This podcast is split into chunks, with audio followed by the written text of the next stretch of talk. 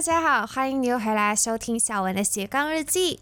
在不久之前啊，有一位朋友来找我聊天，他就知道我自己有在经营自己的 podcast，于是呢就跟我诉苦说：啊，我也好想要经营副业，可是就是没有什么动力，而平时呢又有正职工作，就已经很累了，休息啊都来不及，真的很羡慕那些有动力、身兼多职的人，他们的精力到底是从哪里来的？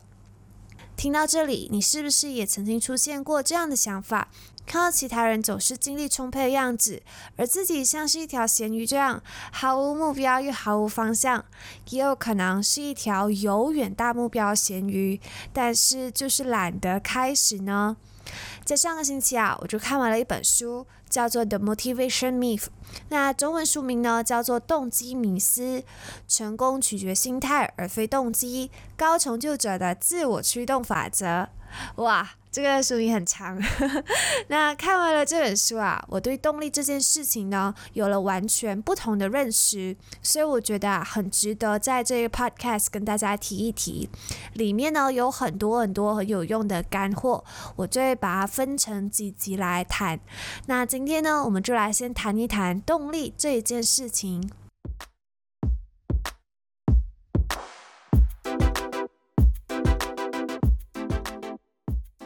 你在做任何事情或是决定之前，是不是都会很依赖动力呢？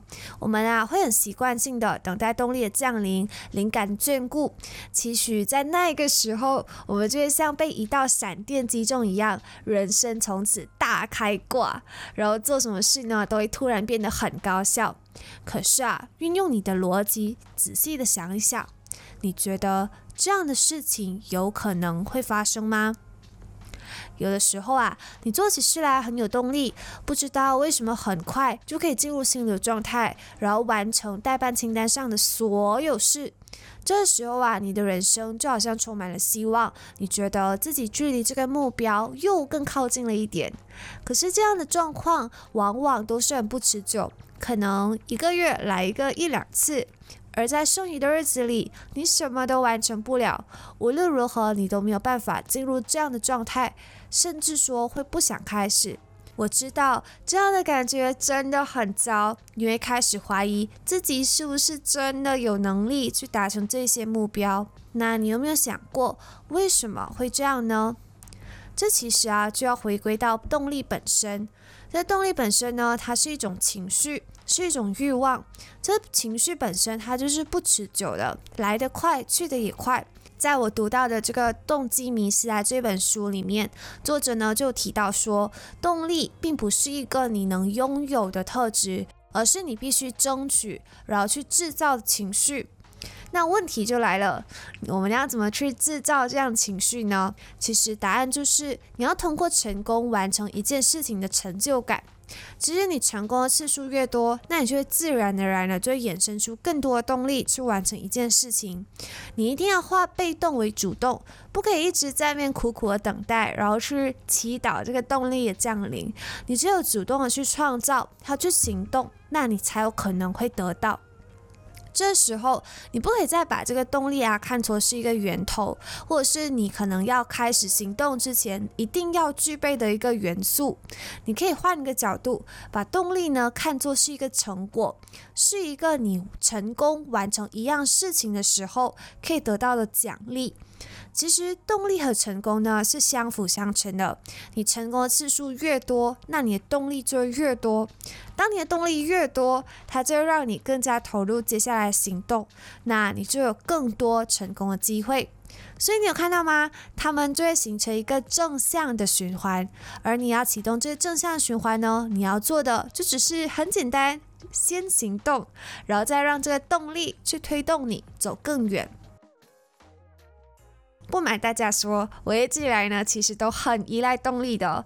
尤其呢是要创作内容的时候，我会习惯性的去等待所有的资料都找全了，然后我精神状态很好的那一天，我才开始做。结果可想而知，我的这个产出就会很不固定。因为很多时候，我一想到写稿，我的压力就会很大，然后就可能精神状态就有点不对。这样呢，就形成了一个不行动的借口。有的时候精神状态很好，可是呢。这个资料没有找全，我就感觉哦，我好像没有准备好。那这又会变成是一个不开始写稿的借口了。那这些不行动啊，都会让我变得越来越糟。在我写作这件事情上呢，我也会变得越来越没有动力。唯一的动力来源就是可能是那个即将逼近的交稿日期。而在那之前啊，我就养成拖延的习惯，再把一切不行动都归咎于缺乏动力。那在看完这本书之后呢，我就深刻的理解到，动力其实是来自于你的行动，而不是你行动之前必备的元素。所以如果资料不齐全，没关系，我可以想到什么我就先写，之后我再慢慢的补上。精神状态不好没有关系，我要求自己好好的坐下来，打开这个番茄钟，写一个二十分钟，能想到写什么我就写什么，之后呢我就再删改。过了二十分钟，我其实就已经进入这个心流状态。到时候呢，我就会看看自己的进度，我就会看到，哇，原本啊这一个空白的页纸变成满满的几百个字，这样的进度呢，就会带给我很大很大的满足感，我也会更有动力的继续写。再加上啊，进入这个心流的体验呢，是真的很爽，所以呢，这也是让我继续写下去的动力。所以往后，如果你觉得啊，我真的很有动力，这样的时候呢，你就给自己一分钟，你深吸一口气，然后你告诉自己，我现在只要坐下来，好好的完成这个任务二十分钟。当然，你也可以设置比较短的啦，你可以设置十分钟也可以。时间一到，你再回头看一下自己的进度，相信呢，到时候你也会瞬间充满动力的。这个方法其实我参考的呢，就是两分钟法则。这个法则呢，是由一个行为学家叫做 James Clear 他提出来的。他这是用来克服拖延很好的技巧。为什么说两分钟法则这么有效呢？为什么我会说，其实你只要说服自己开始十分钟，那后期的行动就会顺其自然了呢？因为啊，我们的大脑呢，其实是很懒惰的。他很喜欢惯性，所以呢，你会很经常的陷入这个惯性的思维，或者是被坏习惯绑架。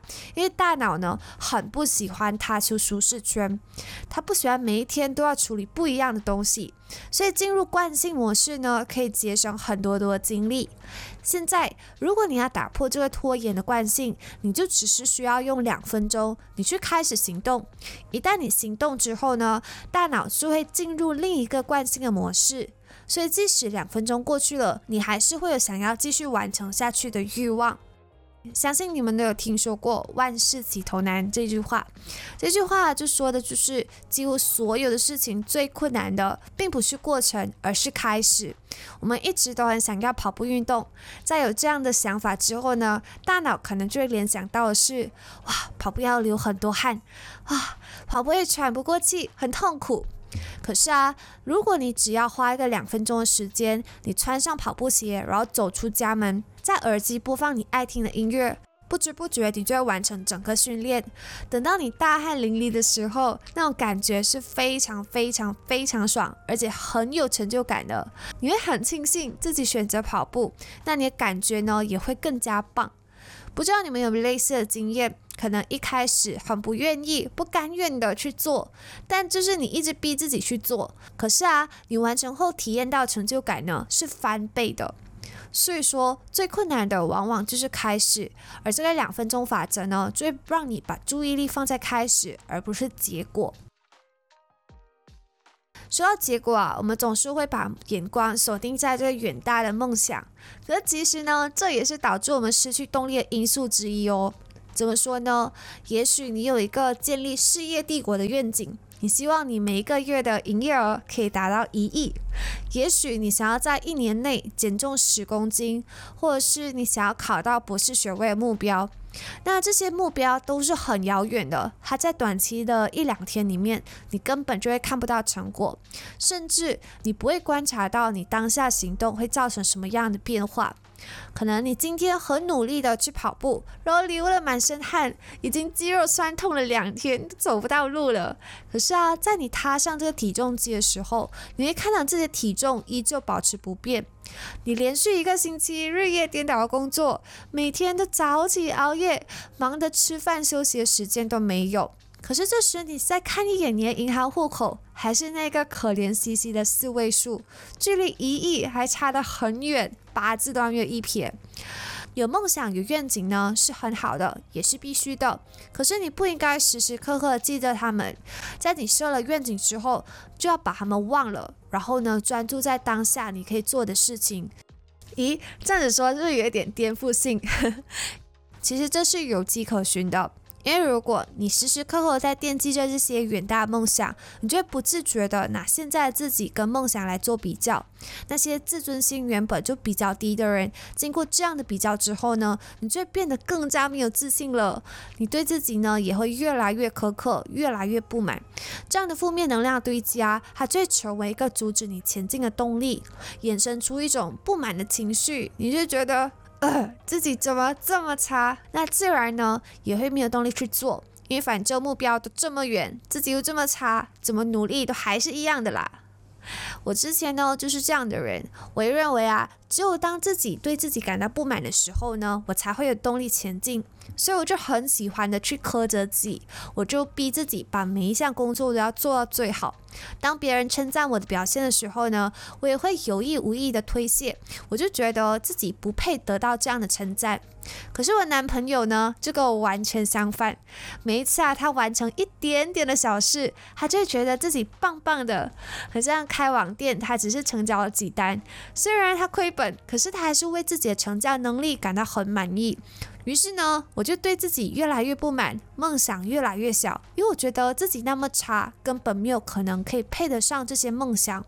而他却相反，他对自己越来越满意，然后梦想也越来越大，因为他觉得这些小小进步呢，就是未来可以成大事的证据。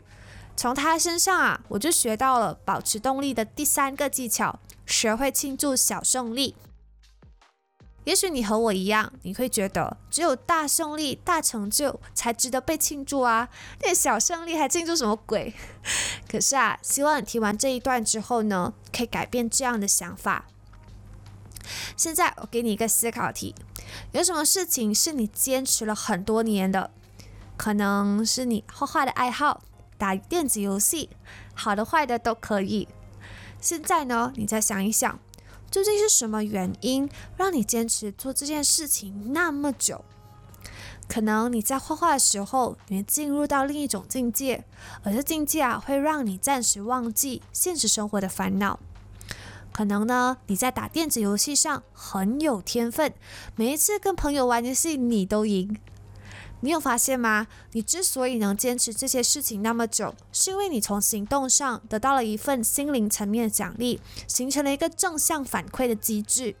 你做了一个行动，你就可以得到放松或者是成就感。这些呢，就是这件事情带给你的奖励。而这些奖励啊，其实就是让你的动力源源不绝，并且让你坚持做下去的因素之一。所以说，如果你的目标是要减重二十公斤，而今天你运动了二十分钟，这就是一个很好的进展。你应该要为自己感到开心，你应该要觉得自己很棒。如果啊，你的梦想是要建立事业帝国，而你已经连续一个星期牺牲娱乐，然后努力的工作，你应该要奖励自己，因为你距离这个梦想更加接近了。没有任何一份努力哦是微不足道的。但凡你为你的目标做出了一点努力，都是值得庆祝并且欢喜的一件事情哦。如果你跟以前的我一样，对自己有超乎合理的要求，又严格又喜欢责备自己的话，那你可以练习写成功日记，去记录自己每一天成功办到的小事情，去累积成就感。慢慢的，你就会发现啊，这些成就感可以衍生出更多更强大的动力。从今天开始，学会欣赏自己，然后成为自己的小粉丝，这样的话才有更多动力去行动。看一看那些事业有成的人，他们其实不一定有高学历，或者是高 IQ，或者是某一个超强的能力。他们唯一的共同点就是相信自己，他们有足够的自信可以达成任何的梦想。而对自己很严厉呢，其实并不会产生任何自信心哦，反而会让你原本就有的自卑情节越来越糟糕。所以现在呢，我每一天都会写成功日记。我也开始变得越来越欣赏自己。渐渐的，我也相信我自己是有能力完成那些看起来很艰难的事情。所以希望你今天也可以开始练习，每一天记录自己成功办到三件事，一起去庆祝这些小胜利。其实啊，动力来源就是那些看似微小的、平凡的、重复性的胜利。在失去动力的时候，你通常会怎么做呢？很多人啊都会去寻求外界的帮助，比如说参加激励讲座，可能交了很昂贵的学费。看着这个讲师在台上激励高昂的灌鸡汤，然后学员们一起举起双手喊着口号，这个画面是不是很熟悉呢？可是你有没有发现，参加这样的激励课程之后，当下你会觉得动力爆棚，你一定可以成功。可是啊，隔天起来回到现实，你还是咸鱼一条。昨天的动力到底又跑去哪里了？作者这本书啊，都说到。如果啊，你都无法给自己动力，那任何人都帮不了你。从外部得来的动力呢，是完全不持久的。他还分享了一个很有趣的观点，他说：“你不要跟任何人提起你远大的梦想，因为这么做呢，会让你更加没有动力的去执行。”听起来是不是很颠覆呢？对我来说是很颠覆的，因为我一直都以为啊，梦想就是要不断的跟身边人讲，从他们身上得到肯定的鼓励之后呢，我才会产生更多的动力去实现这个梦想。而作者这么说也不是没有道理的，因为呢，这事实上会让你陷入乐观的幻想，过多的正能量呢，其实也是有坏处的。有一个教授叫做 Peter Goldwitzer，他就为了这个课题做了好几项实验。有一次，他就让所有人写下自己的目标，然后一半的人呢就把目标向身边的所有人宣布，一半的人什么都不说。接着，他就给每个人四十五分钟的时间去做那些可以帮助达成目标行动。那他告诉这些参赛者，你随时都可以停下来。结果发现，那些说出目标的人啊，平均在第三十三分钟就停止行动了，虽然我们没有把这个四十五分钟的期限用完。当他们去访问的时候，就问他们为什么你们没有用完这四十五分钟的时间呢？这参赛者就说：“哦，因为我觉得自己距离这个目标更加靠近了，所以就停下来咯，就没有必要继续做。”而那些什么都没有说的人呢，全部啊都用完四十五分钟的时间来行动。为什么会这样呢？这里呢，我就丢一个场景，你可以去想想看。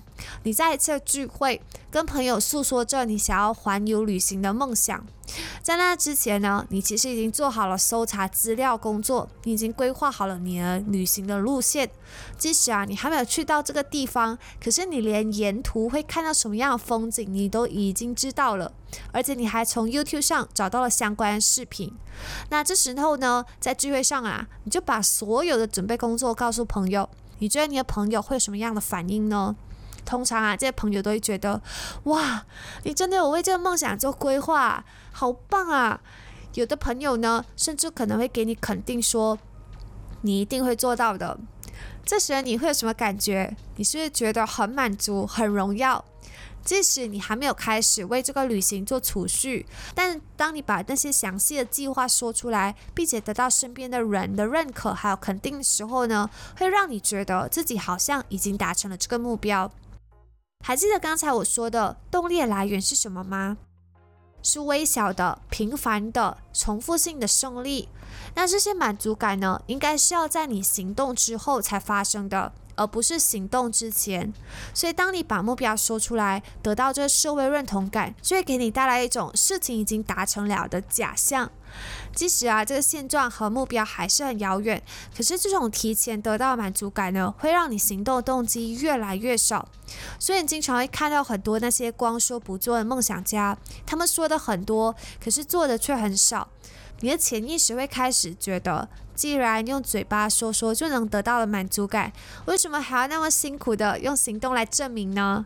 所以啊，我一直都很提倡先做再说，要学会克制自己把梦想大肆宣传的冲动。你说越多，做的其实反而就越少。默默耕耘了之后呢，再用这成绩去享受社会认同感的光环，不觉得这样会更好吗？那听到这里，希望你已经打破了对动力的迷思。动力啊，它并不会突然的降临，因为它本身呢就是一种不可靠又不持久的情绪和欲望。我们应该要化被动等待呢，成为主动创造，主动的去踏出第一步。只有当你开始了，你才有开启动力的正向循环。而任何事情啊，最艰难的就是开始的第一步。所以你可以利用第一个技巧——两分钟法则，先说服自己去做两分钟。等到大脑进入惯性程序之后，就会不舍得打破这个惯性。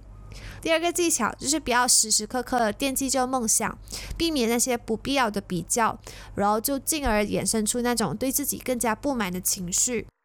第三个技巧呢，就是动力来源啊，其实是看似那些微小的、平凡的、重复性的胜利，所以你一定要学会欣赏自己，庆祝你的小胜利。最后，大肆宣传自己的梦想呢，会赢得社会认同感。可是，这也会形成一种事情已经完成的假象，让你成为一个光说不做梦想家。那目前的我呢，距离梦想还很遥远啦。虽然我每天呢都会很充实的朝着目标前进，然而有的时候，我不免也会怀疑，我这些付出的努力啊，最后会不会换来想要回报？当我这样的念头出现的时候，我的动力呢也会逐渐消失。担心期望越大，我的失望也会跟着越大。一直到我看到这本书里写的一句话，他说：“When you consistently do the right things, success is inevitable。”当你坚持做对的事情，成功啊是无法避免的。这句话呢很鸡汤啦。可是呢，它有安慰到我的小心灵，所以如果你也和我一样正在努力的过程当中，我也把这句话送给你，希望我们一起加油，一起进步。非常感谢你听到这里。如果你喜欢这一期的内容，可以留下五星评论。那有想要交流或是衍生讨论的地方，也可以在 Podcast 下方留言，我会看见的。或是呢，也可以到 IG 私信我，我的 IG 私人账号是 Jerin 点 Co，J E R V A I N 点 C O。我们下星期再见，拜拜。